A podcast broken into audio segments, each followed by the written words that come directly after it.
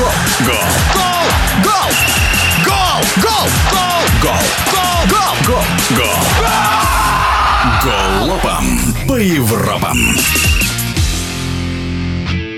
До Евро-2024 остается чуть более полугода. Прошли очередные игры квалификационного раунда. При этом некоторые сборные, такие как Казахстан, удивили своих болельщиков приятно, а после игры той же Италии против англичан у многих возникло больше вопросов. Своим мнением о командах поделился спортивный обозреватель интернет-портала «Чемпионат» Андрей Панков. Ну, наверное, самый неожиданный результат – это победа Казахстана, Финляндии. Не в том плане, что этого прям нельзя было ожидать, а, наверное, в том плане, как было добыть эта победа, да, просто из ничего. В конце второго тайма два гола забили и продолжают претендовать на выход на чемпионат Европы напрямую, а не через Лигу наций, да, хотя у них есть такая еще возможность. Конечно, Диев творит какие-то потрясающие вещи, надеюсь, что у него все получится. Какие сборные могут не попасть на Евро? Кто рискует пропустить? Ну, очевидно, что Италия. Рисковали Нидерланды, но я думаю, что сейчас там уже после победы над Грецией они, в принципе, себя чувствуют довольно безопасно, поэтому выйдут спокойно. Так, из топовых сборных, наверное, только Италия в подвешенном таком состоянии. Ну, еще и Польша Польша. Но вряд ли Польшу можно считать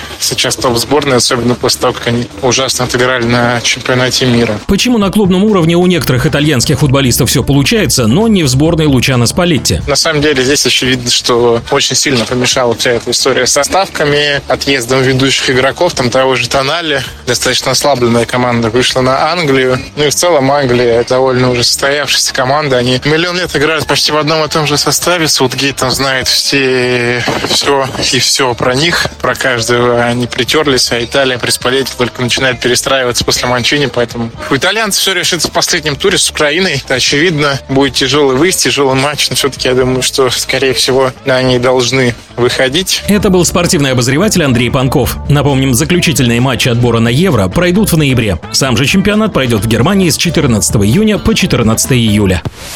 Голопом по Европам.